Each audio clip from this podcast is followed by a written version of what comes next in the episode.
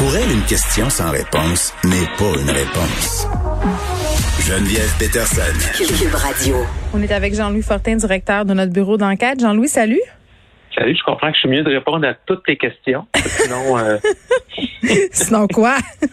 alors, pour elle, une question sans réponse n'est pas une C'est ça. Il faut, il faut que tu répondes donc à toutes mes Voilà. questions, sinon euh, tu vas passer à la trappe.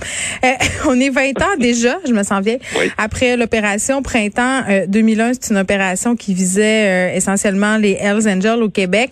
Euh, vous profitez de ce contexte-là pour relancer euh, le livre noir des Hells Angels que j'avais lu à l'époque. Là, vous le relancez euh, aux éditions. C'est une édition revue et corrigée. Et ça va venir avec toute une série d'articles dans le journal euh, sur les Hells Angels. Oui, revue et augmentée, je te dis. Ouais, c'est ça, ok. Que, euh, corriger, c'est pas, pas parce qu'on voulait corriger des choses dans le premier livre, c'est qu'on voulait vous dire un peu. Oui, il y a plus 20 ans d'affaires. après. C'est comme l'extra du. DVD que vous nous offrez. E- Exactement. En fait, là, euh, on s'est intéressé à, à ce que sont devenus Mom Boucher et ses sbires là, qui avaient été emprisonnés euh, pour la plupart après Printemps 2001. Parce Mhm. que Printemps 2001, euh, on était beaucoup plus jeunes à l'époque, mais c'était ça a été un- grand succès. Hein. Puis il y a des gens qui l'ont oublié, mais il y avait plus d'une centaine de Hells qui avaient euh, effectivement plaidé coupables à des, des complots pour meurtre. Euh, et euh, donc, ça avait quand même passé un bon, bon coup de filet, euh, bon, qui a été à refaire par la suite. Non, mais attends, Jean-Louis, c'était mais- fou, là. On n'avait jamais vu ça dans toute l'histoire du Québec. Euh, on a arrêté, comme tu l'as dit, des centaines de Hells, mais ça a été sans précédent aussi pour l'appareil judiciaire. On a construit des palais de justice pour ça. On a recommencé des procès. Je veux dire, c'était du jamais vu. E- Effectivement. Et bon, comme tu dis, construire des palais de justice, le, le centre judiciaire à Gouin, à côté de la prison qu'on appelle la prison de Bordeaux à Montréal, c'est exactement ça. C'est une, un- un- ça avait été construit dans les mois précédents, euh, cette, euh, tout ces- ces- ce, ce méga procès.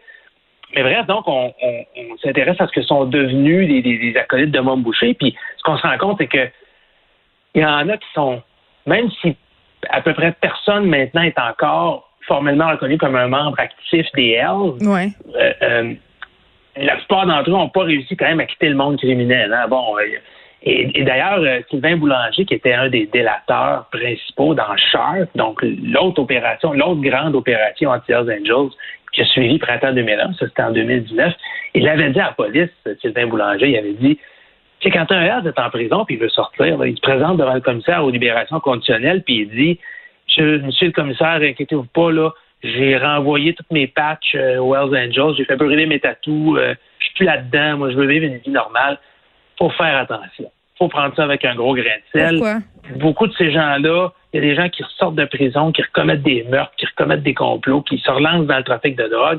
Le délateur disait faites attention quand on vous mène en bateau des fois. Puis ce qu'on constate effectivement, c'est qu'il y a beaucoup des, des qui avaient été arrêtés à l'époque qui n'ont pas quitté le monde criminel, qui sont pas qui sont pas devenus de- d'honnêtes citoyens comme ils, ils voulaient bien le faire prétendre au moment d'être euh, d'être euh, libérés de prison.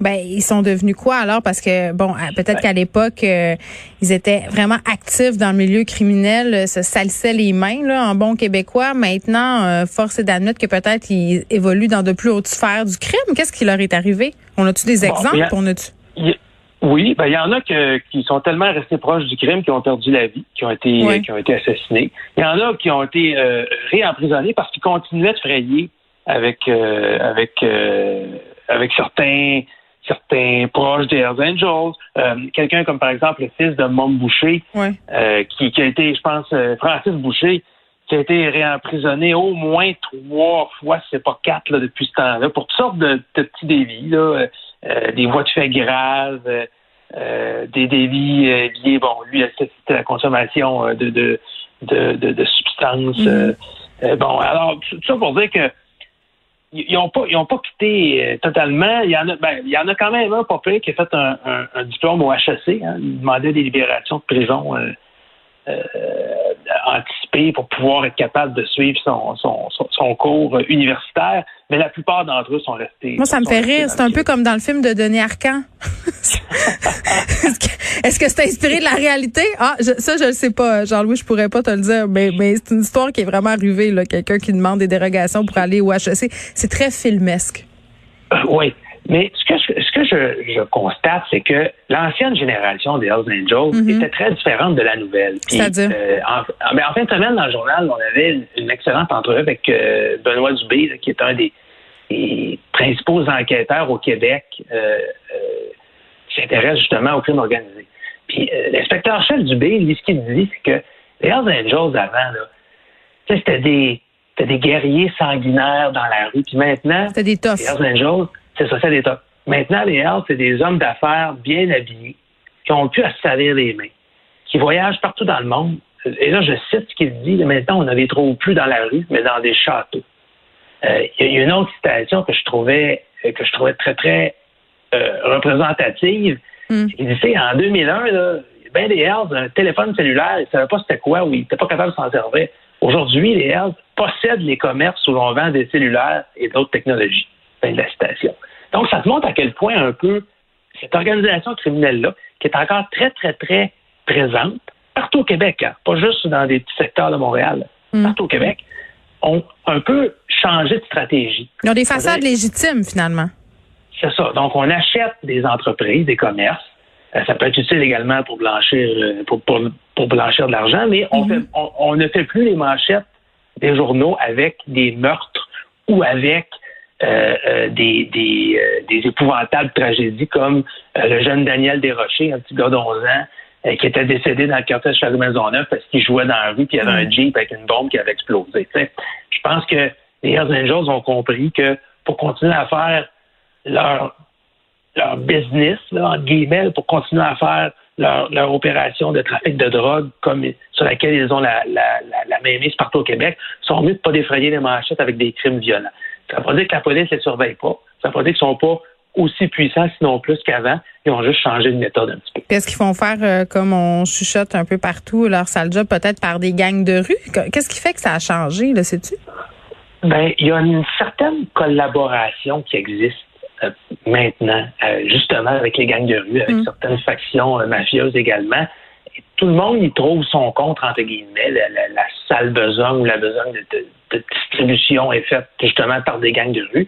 Bien que les Hells Angels, selon les, informations policières, prennent encore 10% de, profit sur la vente de, drogue. Puis, pour te, donner une, pour te donner une idée de quel marché ça peut représenter, là, printemps 2001, à cette époque-là, les policiers calculaient qu'en un an, c'était presque 100 millions de dollars le marché de la drogue au Québec. Donc, 20 ans plus tard, si, on pense que les Hells ont encore la même mise là-dessus, avec l'inflation, c'est probablement des centaines de millions de dollars qu'ils font. Juste dans le quartier Maison Maisonneuve, on parlait de 1 million de dollars en cocaïne par mois. Alors, c'est des, des, fortunes, c'est colossal. Puis, ce qui aide pas les policiers à les attraper, c'est qu'aujourd'hui, les Hells ont tout un réseau de prête-noms. C'est-à-dire que, euh, euh, par exemple, tu peux avoir, euh, tu peux être un Hells Angels, tu peux avoir une grosse maison, une belle voiture, puis le fisc ne peut pas dire, regarde, ton train de vie ne correspond pas avec tes revenus parce que tu as toute une série de prête-noms. Donc, ta voiture est au nom de quelqu'un d'autre, ta maison est au nom de quelqu'un d'autre. Donc, tu ne peux plus te faire coincer parce que ton train de vie correspond pas. C'est peut-être aussi parce qu'il y en a plein qui déclarent des revenus légitimes. Tu sais, je veux dire, ils se sont raffinés entre guillemets, ils travaillent maintenant je sais pas, moi, ils ont des comptables. Tu sais, je veux dire, il, y, a une façade d'honnêteté. Puis j'imagine qu'en ce sens-là, les techniques d'enquête doivent s'être raffinées elles aussi. Là, c'est quasiment des enquêtes financières euh, euh, qui ont qui sont vraiment différentes de celles qu'on a pu connaître, par exemple, en 2001. Les techniques d'enquête et je dirais également l'ampleur des enquêtes.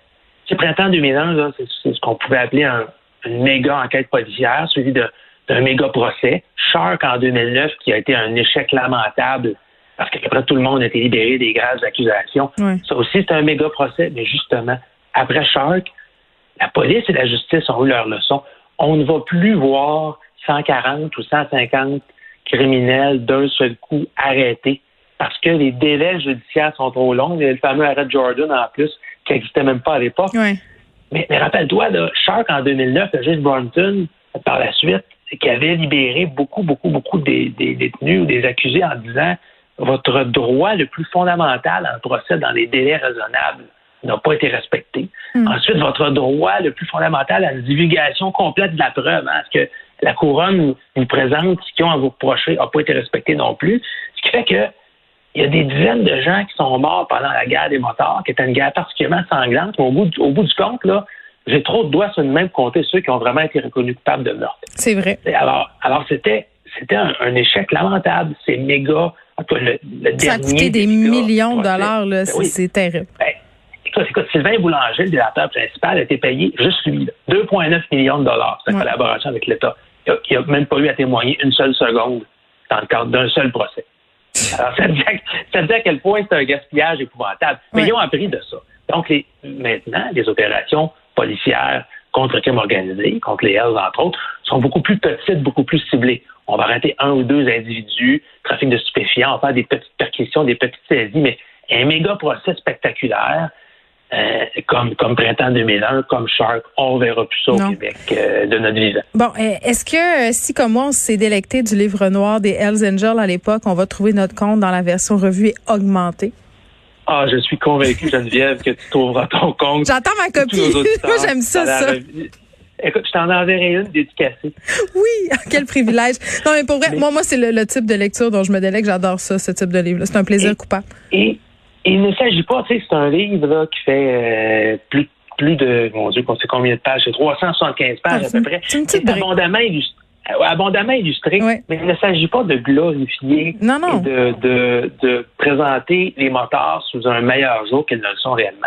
Hein, il faut montrer cette organisation criminelle-là pour montrer les ravages que leur, leur, leur commerce principal, le trafic de drogue, fait, montrer la puissance de cette organisation-là, puis tu sais, des vies scrapées pendant la guerre des motards, il y en a eu. Il faut pas oublier ça. Des vies scrapées, entre guillemets, par le marché de la cocaïne et de l'héroïne au Québec. Là. Il y en a pas mal plus, mais ce sont des gens qui meurent en silence par rapport à ce qu'il y avait à l'époque. Mais c'est tout aussi important, tant qu'à moi, qu'on s'y intéresse, qu'on fasse notre travail, qu'on montre la même mise que ces gens-là ont sur le. Tu as raison, puis ça jalonne l'histoire du Québec aussi, donc il y a cet aspect-là qui est très, très intéressant. Ça s'appelle le livre noir des Hells Angels. Merci, Jean-Louis Fortin. Ça fait plaisir. À bientôt.